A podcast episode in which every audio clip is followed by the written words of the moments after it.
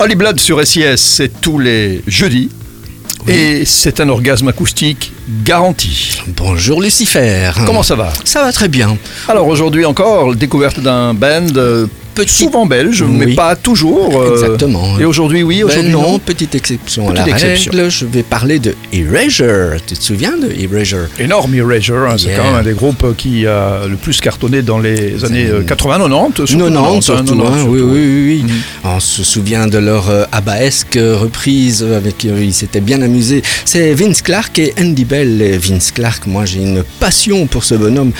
Erasure fondé en 1985, Vince Clark, un travailleur prolifique dans la musique électronique, un véritable pionnier du genre depuis le début de sa carrière. En 1977, il a coécrit en tout 27 albums, dont un avec Dépêche Mode, le tout premier, deux albums pour Yazoo avec la chanteuse Alison Moyet, euh, 17 albums pour Erasure quand même. Quand même, oui. Ben oui, le reste sont des participations avec Human League, The Sparks et Jean-Michel Jarre entre autres. Que du petit, quoi. Que des petits. The Assembly, tu te souviens The Assembly? Tout à fait. Avec le chanteur de Undertones, qui n'avait pas tellement bien marché à l'époque.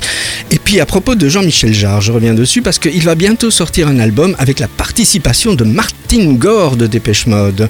On a entendu la rumeur cet été, depuis le décès de Andy Fletcher, le 26 mai dernier, qu'il aurait été souhaité, voire espéré le retour de Vince Clark avec Dépêche Mode.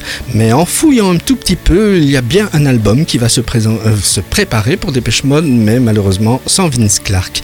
Vince Clark reste attaché à Erasure, qui n'a jamais cessé d'exister. Il avait recruté Andy Bell après une annonce qu'il avait publiée comme quoi il cherchait un chanteur. C'était le 37e euh, auditionné qui, sur lequel il a craqué.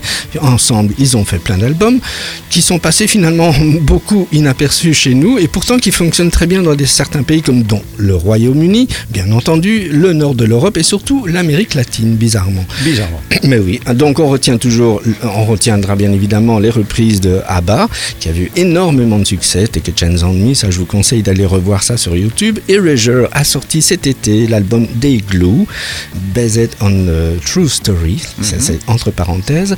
Nous, on va écouter l'album Inside Out avec la voix aérienne de Andy Bell, c'est l'extrait de, de l'album Day Glue de Erasure. C'est un orgasme acoustique électronique aujourd'hui, Lucifer. Écoute, euh, Blood, on prend, on prend ce qu'on prend. hein.